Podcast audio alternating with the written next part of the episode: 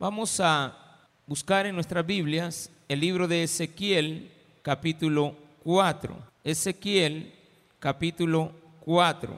Y vamos a saltar un poquito porque tenía, tiene que ver con lo del sermón de la semana pasada, el hecho de la amonestación de la gente que quiere vivir a su manera. Pero vamos a predicar la próxima semana en el capítulo 3 nuevamente. Lo que voy a hacer es saltar al 4 para desarrollar todo este capítulo y después vamos a regresar a leer el capítulo 3. O sea, vamos a avanzar un poquito en otros capítulos sin dejar de lado que nos va a faltar un tema muy importante en el capítulo 3, pero lo vamos a ver más adelante. Tiene el capítulo 4 de Ezequiel. Bien, dice del 1 al 6, tú, hijo de hombre, tómate un adobe y ponlo delante de ti y diseña sobre él la ciudad de Jerusalén y pondrás contra ella sitio y edificarás contra ella fortaleza y sacarás contra ella baluarte y pondrás delante de ella campamento y colocarás contra ella arrietes alrededor. Tómate también una plancha de hierro y ponla en lugar de muro de hierro entre ti y la ciudad. Afirmarás luego tu rostro contra ella y será en lugar de cerco y la sitiarás, es señal a la casa de Israel. Y tú te acostarás sobre tu lado izquierdo y pondrás sobre él la maldad de la casa de Israel. El número de los días que duermas sobre él llevará sobre ti la maldad de ellos. Yo te he dado los años de su maldad por el número de los días 390 días, y así llevarás tú la maldad de la casa de Israel.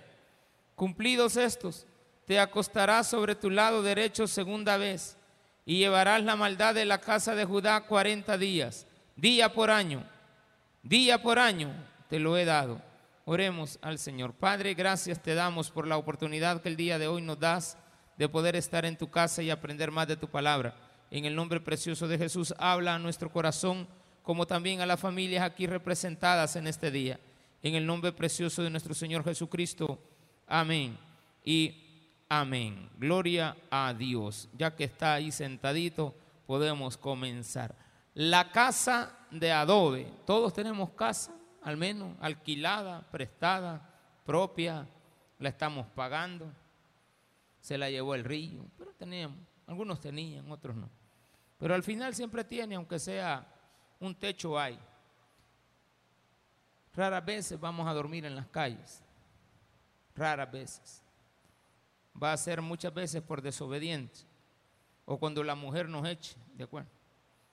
Entonces nos mandan ahí para el parque porque no nos dan la llave, hermano. Un día de esto me dice un hermano, hermano, le digo yo, ya es noche. No, me dijo, ya me dio la llave la señora. Usted puede llegar a cualquier hora, ¿de acuerdo? O sea, no hay problema cuando nos dejan la llave, ¿de acuerdo? Uno puede llegar a cualquier hora. Aquí Dios le dice a Ezequiel que agarre, aquí dice adobe, pero realmente era una tablilla. Una tablilla era de madera, que era una maqueta, más o menos como de 60, 30 centímetros por 60, quizás como el tamaño de la Biblia, dos veces. Y le dice, y dentro de ella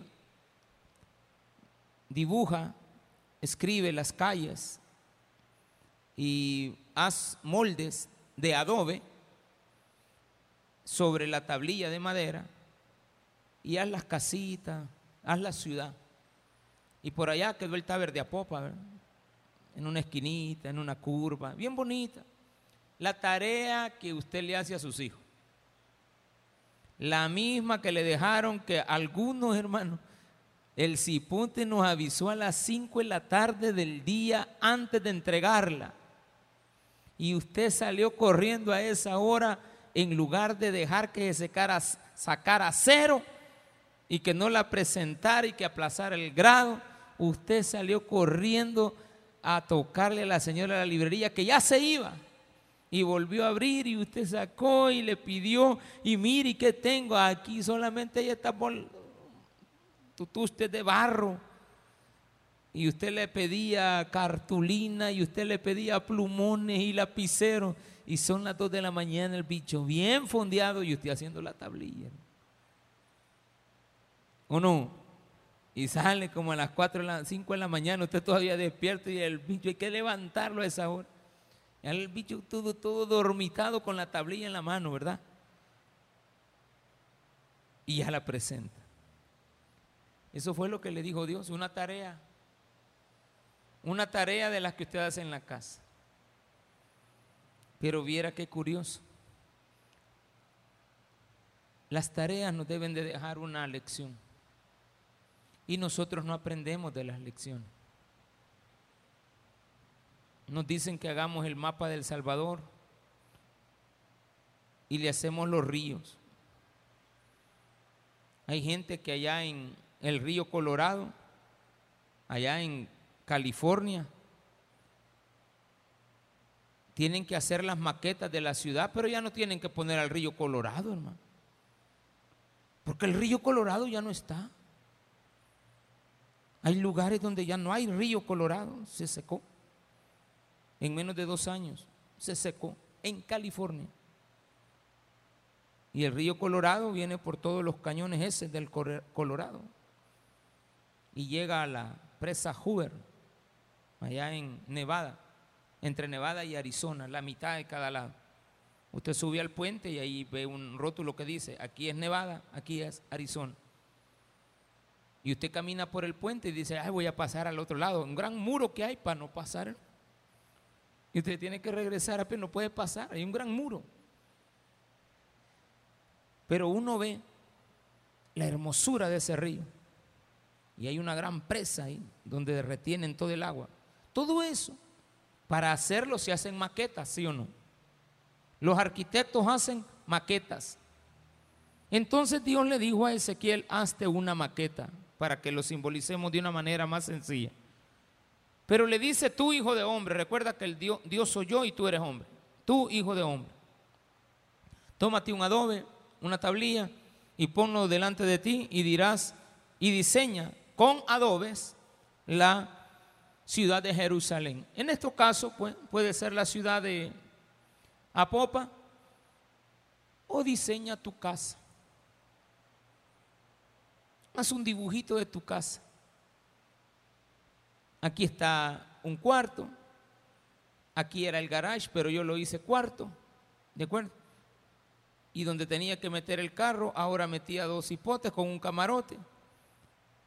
Y donde tenía que ser la entrada de la casa, le hice otro pedacito. Y ahí ahora es la sala y ahí he puesto unos sillones. Y el carro que compré ahora queda en la calle. Y como mi hijo también compró carro, ahora no hayamos ni dónde dejarlo. Y entonces los dejamos los dos atravesados y los vecinos nos pitan todas las noches porque los hemos dejado mal atravesados los carros. Bien. Entonces a usted le dicen diseñe su casa, diseña tu ciudad, diseña tu país o hazme un mapa de lo que tú quieras. Lo importante es para quién va el mensaje. Y le dice, haz la ciudad de Jerusalén. Pero el mensaje no era para Jerusalén. Y pondrás contra ella sitio. Y vas a hacer un dibujo. Y le vas a poner sitio.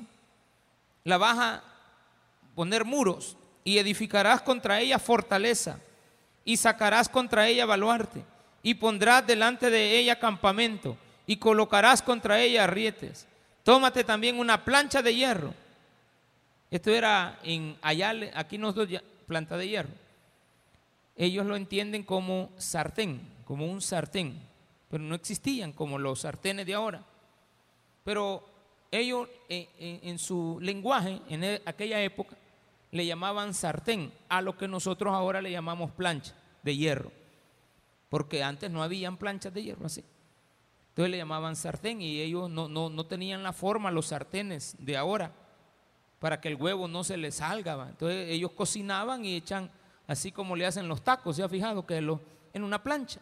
Entonces las planchas servían para cocinar y las cosas se regaban como la plancha de las pupusas, va usted echa ahí los huevos y los puede partir, y se le cocinan, no hay ningún problema. No tenían la forma de ahora. Entonces, en alguna ocasión podemos leer sartén, pero nos complicaría entenderlo. Pero ya gracias a Dios en estas versiones dice, tómate también una plancha de hierro y ponla en lugar de muro de hierro, entre ti y la ciudad. Vamos a poner una división. Entonces, Ezequiel hace la ciudad, hace la maqueta que usted ha hecho toda la noche y le ha puesto las casitas o le ha puesto los cuartitos y ha puesto adelante una plancha que divida su posición con lo que hay ahí. Eso implica que usted no está, usted solo está observando lo que ahí pasa. Es muy distinto vivir en una casa que observarla de afuera. Es muy distinto que nos vean de la calle a vivir en una iglesia. Es muy distinto que nos critiquen de afuera los extranjeros a los salvadoreños que vivir dentro del Salvador. Es muy distinto. Nosotros no podemos criticar a los que vivan en Guatemala, ni a los que viven en Ciudad Delgado. Nosotros vivimos en Apopa y sabemos las dificultades de esta ciudad, sus carencias, lo dañado de las calles. Toda nuestra ciudad está destruida, al menos el casco urbano. Un mercado todo dañado, pero ese es el mercado. Ahora vayamos a su casa, ¿qué ve la gente desde afuera? Ellos tienen una puerta, un balcón que les impide ver hacia adentro. Pero si le quitáramos el techo e hiciéramos esa casita suya en una maqueta y la dejáramos en cualquier lugar. Eso fue lo que Dios le dijo. Hazte una maqueta de la ciudad, ponla ahí en medio del parque, en algún lugar la dejó, pero vamos a simbolizar que la llevó al parque y ahí en el parque la puso. O aquí en el centro del, del templo podemos poner una mesita y yo puedo hacer una, una maqueta de la ciudad y le podemos poner una tablilla y todos vamos a venir a verla. Pero vamos a encontrar que la tablilla tiene sus casas, pero también tiene un cerco y la vamos a sitiar y le vamos a poner un ejército y le vamos a poner como murallas. Entonces vamos a entender el mensaje fácil que alguien me está diciendo que estoy dibujando una ciudad amurallada. Es como cuando a su hijo le dicen, hágame un dibujo de su familia. Y llega el bichito. Eso no le dijo a usted cómo iban a hacer. Él no sabe dibujar bien, va. Pero hace una carita, le pone pelo corto y la otra le pone pelo largo. Y viene el hijo, dibuja la cara de la señora y, a saber cómo logró hacerle que en el ojo le quedara morado, ¿sí? ¿O no? Y a su papá lo hizo así, ¿de acuerdo? Y le puso un cigarro en la trompa, en los dedos, hasta con humito. Él, la, la maestra va a preguntar, ¿y él quién es? Mi papá. ¿Y qué tiene en la mano? Un cigarro. ¿Y tu mamá? ¿Y por qué se pinta ella? No, es que mi papá un día de esto la golpeó. El mensaje va a ser claro, hay algo raro en la ciudad. Hay algo raro en esa maqueta, ¿de acuerdo? Hay algo raro en ese dibujo que le han pedido al niño. Porque los niños van a empezar, los inocentes van a empezar a darse cuenta. Jeremías no tiene culpa. Perdón, Ezequiel. Ezequiel no tiene culpa de esto. Dios le ha dicho, tengo un problema con mi pueblo. Mi pueblo es rebelde. Ellos saben mi idioma, pero no quieren oír vienen al culto, como la semana pasada lo predicábamos, vienen al culto, se sientan ahí, saben, entienden, pero no hacen caso, viven como ellos quieren vivir. Entonces, vamos a dejar de por medio, dije, el final del capítulo 3, que es el profeta mudo, aquel del sermón más fácil del mundo para predicar. Dice el versículo 3, tómate también una plancha de hierro y ponla en lugar de muro de hierro entre ti y la ciudad, afirmarás luego tu rostro contra ella. Quédatele viendo. Y será en lugar de cerco y la sitiarás. Es señal a la casa de Israel. Bueno, cada quien que venía, y como tenían los nombres de las calles, y habíamos puesto ahí un dibujito y le habíamos puesto a un templo, le habíamos puesto hasta una estrella de David. Ah, este ha de ser el Taber. Y habíamos puesto por ahí una iglesia católica y le habíamos puesto una crucita. Pégale así, hermanita. Si estuviera a la par, yo le hubiera pegado ya, mi hermana, ya le hubiera hecho así hoy. Pero fíjense bien, cuando ponemos la cruz, identificamos la iglesia. Le podemos poner alcaldía, podemos poner mercado, podemos poner cuarta avenida norte, podemos poner el estadio. Si fuera su casa, la sala, el comedor, Está sitiado todo, ya lo entendí. Usted rápido identificara si esa es su casa. Yo rápido identificara. Eh, me está hablando de la popa, pues. Es más, si me hacen un mapa del Salvador, rápido sé, pues. Y le pongo ahí el volcán y le pongo, hey, mira aquí, aquí debe, aquí, mira qué bonito le quedó el lago de Ilopango. Bien sabe dónde queda. El agua de Coatepeca, mira aquí está. Bien sabe, porque los conoce. no sería un mensaje extraño. Imagine que yo le haga ahorita el mapa de Ucrania. ¿Y dónde queda Ucrania usted? ¿Y, dónde queda Crimea? ¿Y qué usted? ¿Y dónde queda el Donbass? ¿Y Lunetsk? ¿Y dónde están esas ciudades? ¿Dónde está Bielorrusia? Entonces usted diría, bueno, ¿y por qué? El gran pleito que hay allá arriba, ¿va? que Bielorrusia se lleva con Putin y que, no, y que le cede los espacios para que ataque, un solo de madre que hay ahí. Pero si dibujamos su casa, vamos a ver los conflictos. Y si todavía le decimos al niño, haceme un favor, niño, poneme la habitación y va a venir el niño y le va a decir, comprame unos, unos, muñequitos, uno de un hombre y uno de una mujer. ¿Y, cuántos hermanitos viven? Cuatro, va, cuatro niños. Entonces me los vas a poner donde duermen.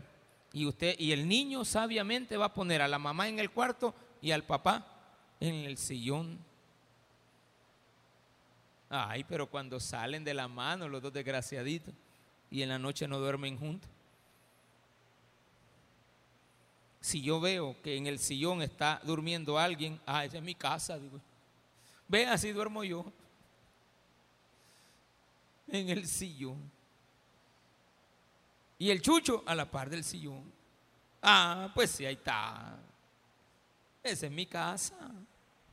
La señal es para ti. Amén, hermano. La señal no es para el vecino. Es para que me dé cuenta. Y tú te acostarás sobre tu lado izquierdo. Hay quienes se acuestan sobre el lado izquierdo. Este es el lado izquierdo. Yo así me acuesto. Porque la cama de nosotros da la pared. Y a mí me gusta lo helado de la pared. Me encanta la pared. Pastor, ¿y usted a quién abraza? Pues a la pared. Está bien helada, hermano. A la pared. Y la señora, de su lado derecho, duerme. Pero de repente, pues va cada quien al mismo tiempo, que de repente al mismo tiempo nos volteamos. Y ahí hay que aprovechar el ratito. Y aquí dice, te acostarás del lado izquierdo 390 días. Ya dejo a la señora, hermano. Ni cuenta se va a dar cuando ella se levanta. Porque el que duerme a la orilla tiene ventaja. ¿va? El que duerme allá al fondo tiene que ser una gran bulla para levantarse y pasar encima del cliente que está a la par de uno. Y ya cuando viene de regreso tocarle la, la y más si está haciendo un poquito así de calor y usted está todo desplayado. Aquí dice, Ezequiel, la gente se le quedaba viendo a Ezequiel, que había puesto ahí una maqueta.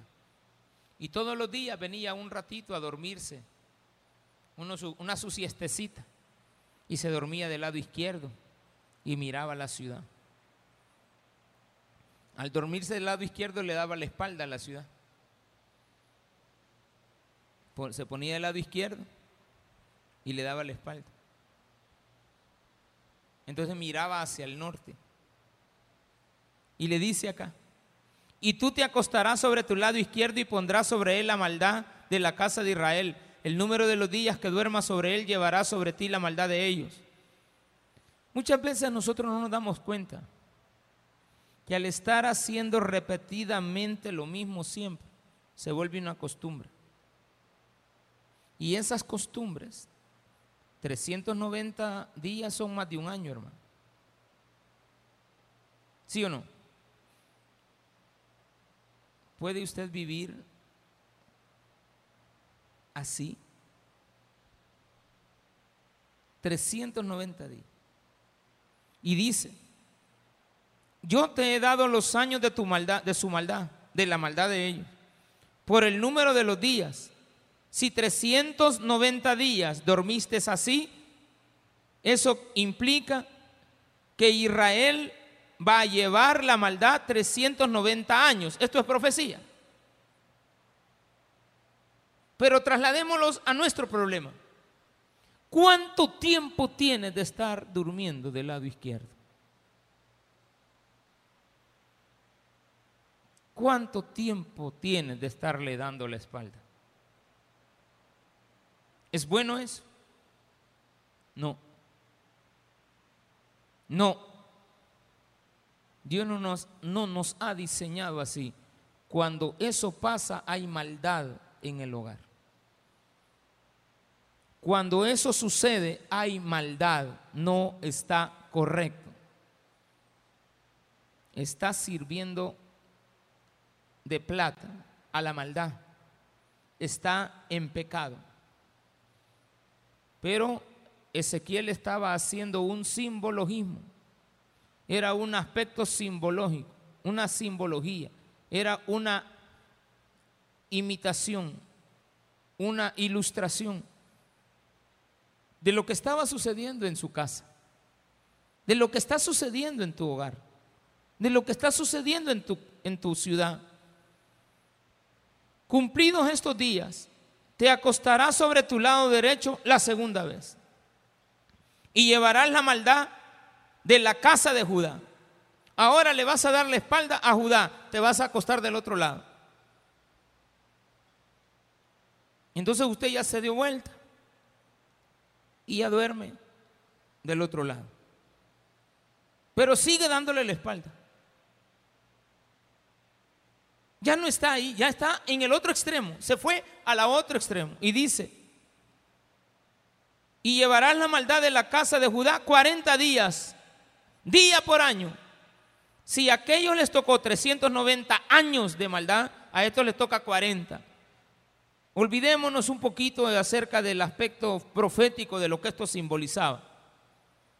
Porque efectivamente a, a Israel le quedan 390 años y a Judá le quedaban 40 a partir de ese día.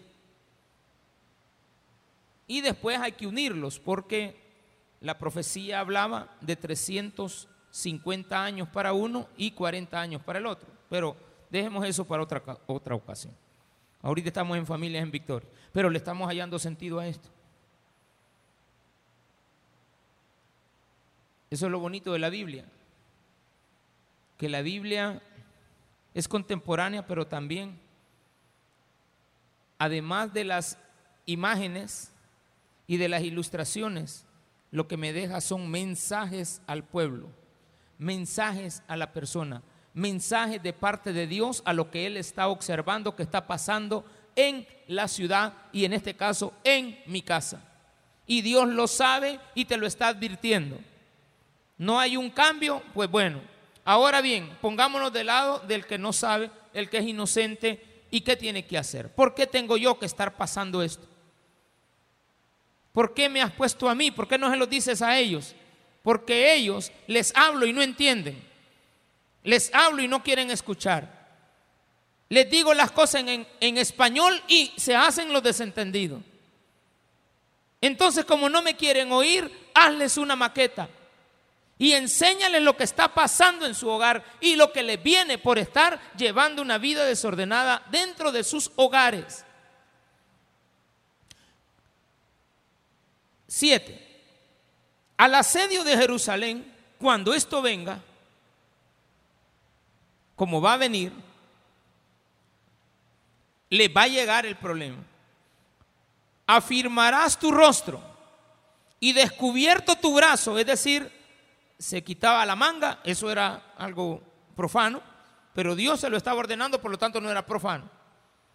Él tenía que destaparse, ponerse manga corta y enseñar el brazo y ponerlo sobre la ciudad. Es decir, Dios está extendiendo su brazo desnudo sobre tu casa hoy. Eso implica que Dios está tomando y advirtiéndote del poder que Él tiene para que veas cara a cara el problema y veas la desnudez del brazo de Él porque viene juicio. Eso es tremendo. Al asedio de Jerusalén afirmarás tu rostro y descubierto tu brazo, profetizarás contra ella. Y he aquí que he puesto sobre ti ataduras. Ezequiel, tú no tienes culpa en eso. Quiero que, fíjese bien lo que voy a decir. Ezequiel tenía que hacer todo esto con mucho dolor. Porque hay gente que quiere ayudarte y tú no dejas. Le hablas a las personas, te dan unas respuestas tan, pero tan desalientes. Uno se queda, ¿qué, qué, cabeza? ¿Qué mente? Pero no escuchan, no están aquí, no les podemos hablar. Puede ser que estén aquí, pero no estén oyendo. Y como no quieren oír, entonces se les muestra. Brazo extendido. Pero mira, Ezequiel, te voy a hacer pasar por cosas que no te agradan. ¿Verdad que no es agradable desnudarse delante de alguien? Descubrirás tu brazo, eso ya era desnudez. Ahora hay predicadoras que suben a los escenarios ahí con faldita bien socada y están predicando con un micrófono porque el Espíritu Santo las tiene bien encendidas, hermano. Y no las vaya a criticar. No, uno no se puede meter ahí. Porque uno es de la vieja guardia, uno no sabe nada, uno es cuadrado. Estaba oyendo ahora un predicador muy bien planteado.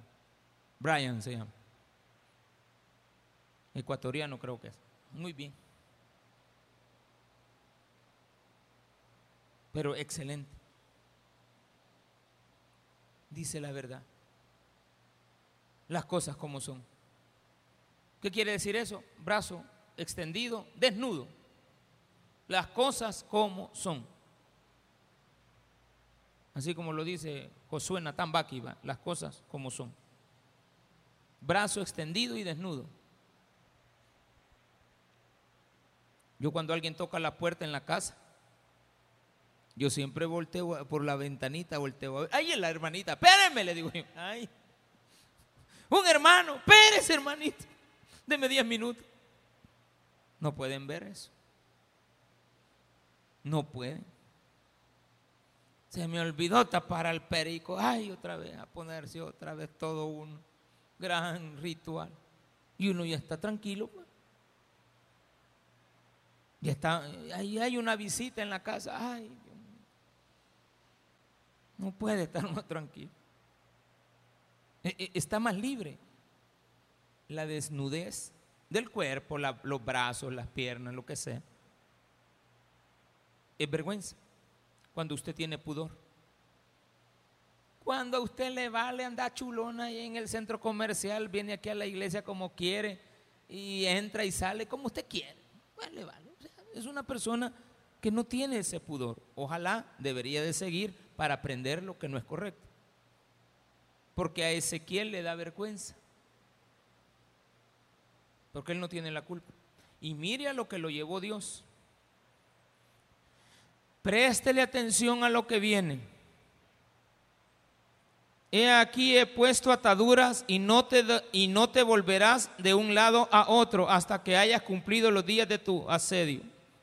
Y tú toma para ti trigo, cebada, habas, lentejas, millo y avena y ponlos en una vasija y hazte pan de ellos el número de los días que te acuestes sobre tu lado. 390 días comerás de él. 390 días comiendo lo mismo. 390 días. Se acostaba, comía, extendía el brazo. Se acostaba, comía, extendía el brazo. 390. después 40 días. 40 días comía, extendía el brazo. La comida que comerás será de peso de 20 ciclos al día. Esto es media libra. 20 ciclos, con 20 ciclos de dinero, en aquel entonces, en esta época, se compraba media libra de comida. La comida era pesada. Pesaban el trigo, pesaban esto, todo era pesado. Entonces le daban a ustedes, así como en México, va que le venden un kilo de tomate. Aquí no va, aquí un, dólar de tomate, a veces es bastante, a veces es poquito. Allá es un kilo de tomate, un kilo de tomate vale más y vale menos. Aquí, gracias a Dios, nos dan un dólar. A veces nos dan la gran bolsada y a veces untado hacemos el. ¿Y cómo lo sabemos? Cuando vamos a la pupusería. De repente nos ponen el bote de salsa. De repente nos dan una bolsita. ¿Qué quiere decir eso? Que el tomate está caro. Pero si lo compráramos por libra, siempre nos dieran lo mismo, pero fuera más caro. Entonces, ¿qué haríamos? Subirle a las cosas. O comprar medio kilo. Entonces le dice aquí, media libra de comida diaria. Es como que usted pese 250 gramos de comida. No es nada, hermano. Si solo las cuatro tortillas que le mete usted con ganas. Solo el aguacate pesa una libra, pues. Unos aguacatones, a veces chiquitillo el aguacate. Deme una libra de, carne de, muslo. Un pedazo de muslo nada más, para cinco. No la hace. Hay que a comprar tomate, todo está barato. Ay, pero el aceite está caro. Todo eso le dijo. La comida que comerás será de peso de 20 ciclos. De tiempo en tiempo la comerás. ¿Quién es el que está sufriendo esto? El que está en el problema sigue en el desorden de vida. Ese no se da cuenta que hay escasez. Ese sigue comprando cerveza, ese sigue comprando cigarros, ese sigue llevando una vida desordenada, sigue gastando lo que quiere, sigue enjaranándose, sigue aquí, sigue allá. Pero el otro, el que no tiene culpa, está limitado. Mire qué bonito. Limitas a tus hijos y tú dándote la misma vida. Y beberás agua por medida. ¿Qué significa eso? Va a haber escasez de agua más adelante. Toma el agua por medida, no la desperdicies.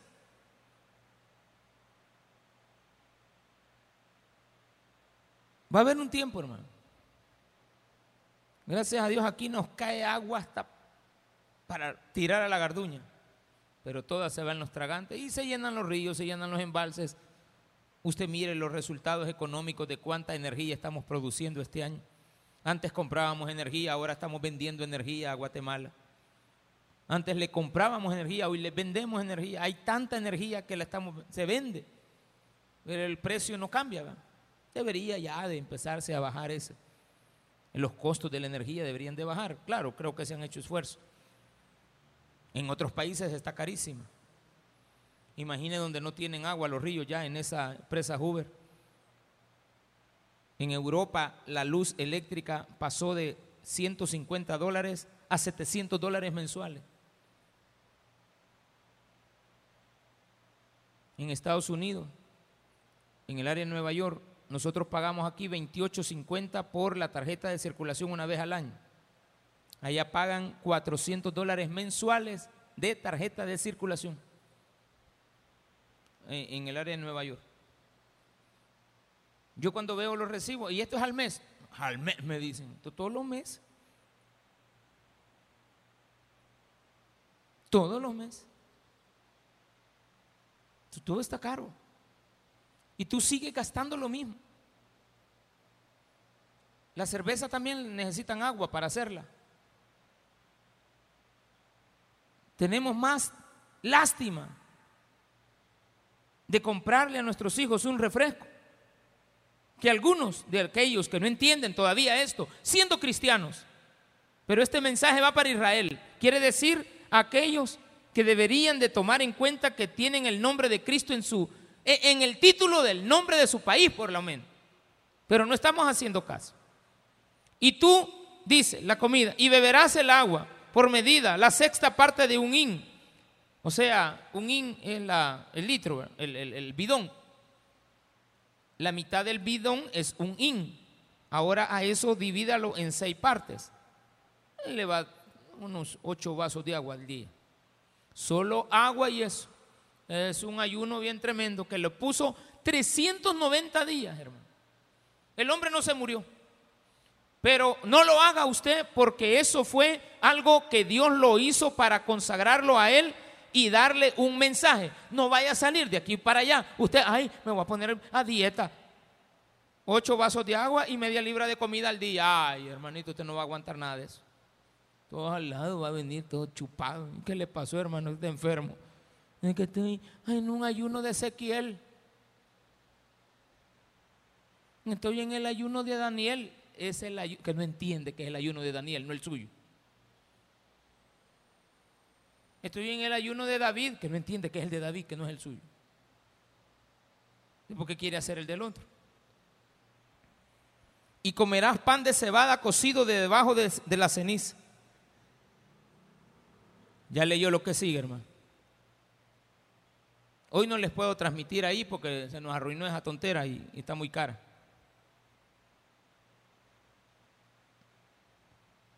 ¿Ya leyó lo que dice? Despierte al que está dormido para que lea. Porque en eso que se quedan leyendo así, me duermen, hermano. Yo le digo, hermano, está leyendo y ya, ya me cuesta despertarlo, pues. Y comerás pan de cebada el pan de cebada era lo más barato. Cocido de debajo de la ceniza. Y lo cocerás a la vista de ellos. Vas a ocupar el excremento de los seres humanos para calentar tu comida.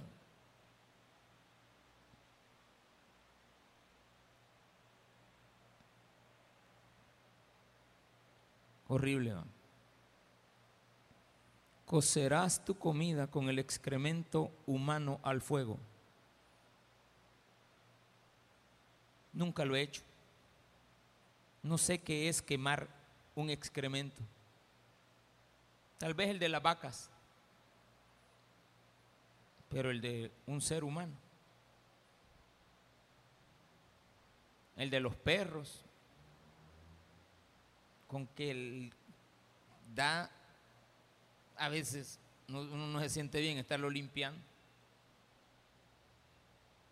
Por lo general espero que se seque y que le pegue el sol al del perrito. Pero así, hermano, ¿y por qué? ¿Y por qué la Biblia habla de estas cosas usted? ¿A dónde vamos a llegar, hermano? El aceite está muy caro. Hermanito, a un favor.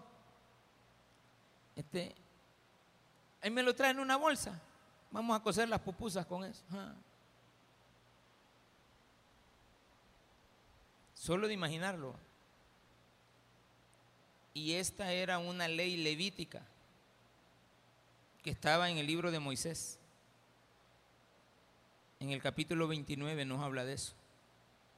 Que qué se podía ocupar como combustible. No se me extrañe, porque hay, no sé si se ha fijado, que andan bastantes camiones cisternas con unos tanques blancos transparentes, blanco pero blanco transparente, y andan unas motobombas y andan limpiando fosas sépticas. Esas fosas sépticas las limpian y las venden. O sea, ellos le compran eso. Usted, no tiene casa así de, chorro, de baño, aguas negras, no. Usted tiene de fosa séptica. Viene la empresa, usted la contrata y usted vive solito, va a pasar como 20 años para que se le llene.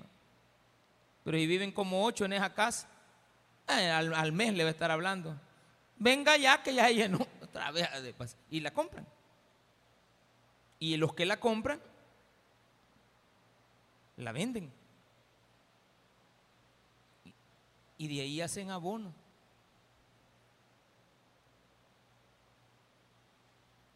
Y ese abono se ocupa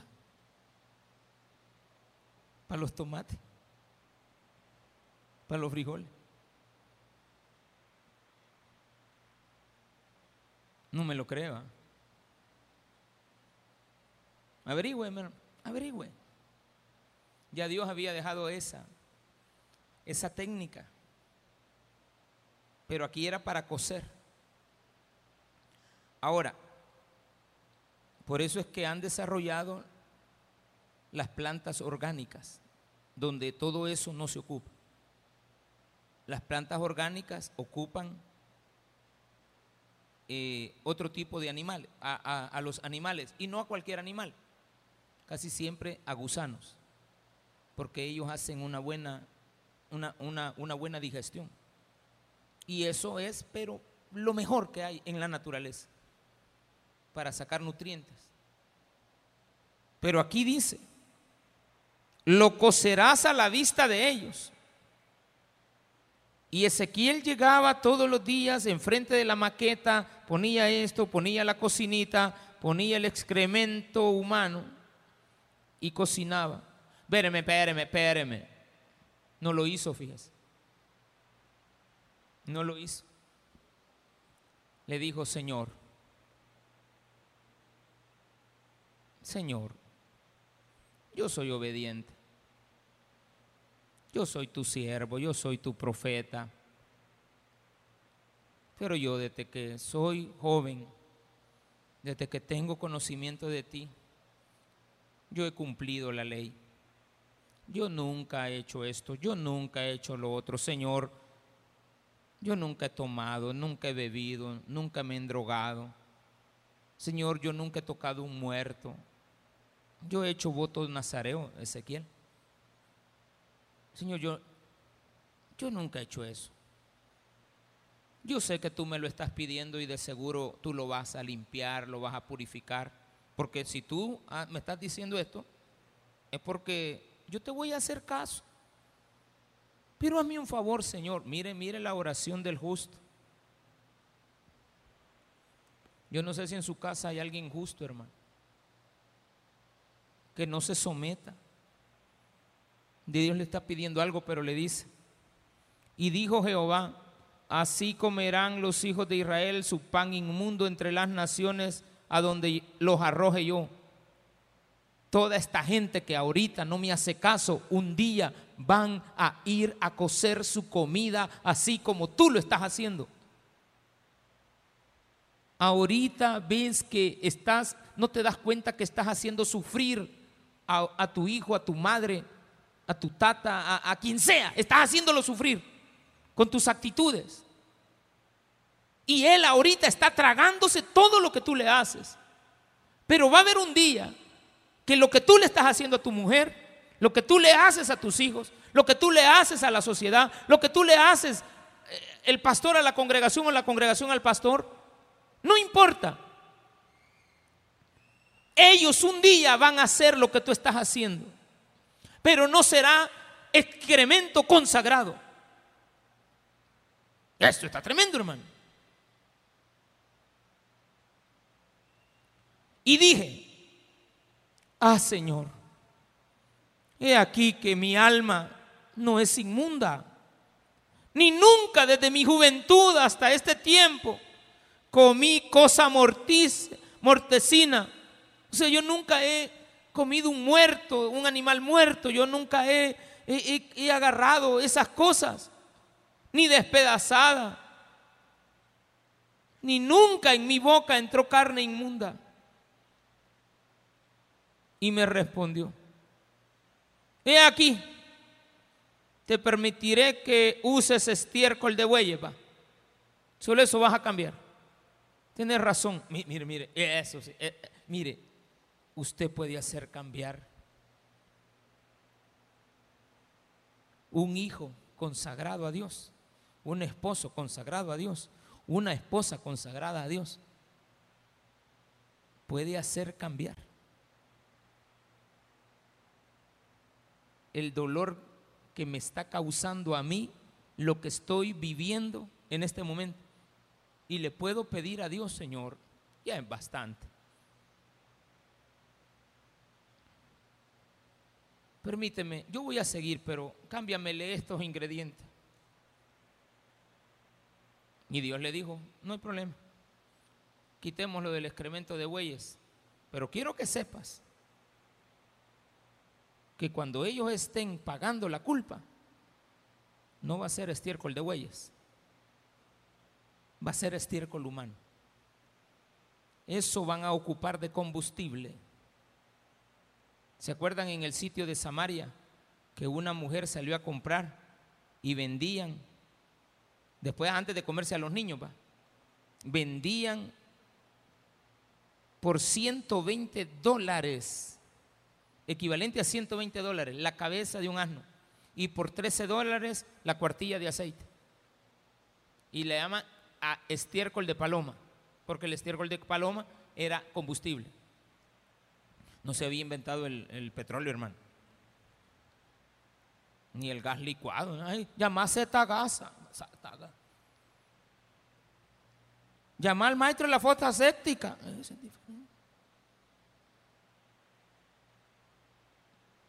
Y me respondió, he aquí te permitiré usar, te permito usar estiércol de bueyes en lugar de excremento humano para comer tu pan. Me dijo luego, hijo de hombre, he aquí quebrantaré el sustento del pan de en Jerusalén y comerán al pan por peso y por y con angustia, caro y con dolor, y beberán el agua por medida y con espanto, para que al faltarles el pan y el agua se miren unos a otros con espanto y se consuman en su maldad. No, si sigo leyendo, hermano. Yo creo que este, este sermón que ya lo voy a dejar para la vigilia. Porque ahí quizás me puedo extender dos horas predicándole y creo que no se me van a ir. Ya cuando lo saque ahí al, receso. ¿Y quién sigue para, para predicar, pastor? ¿Quién viene a predicar? De allá de Arabia les traemos a un árabe.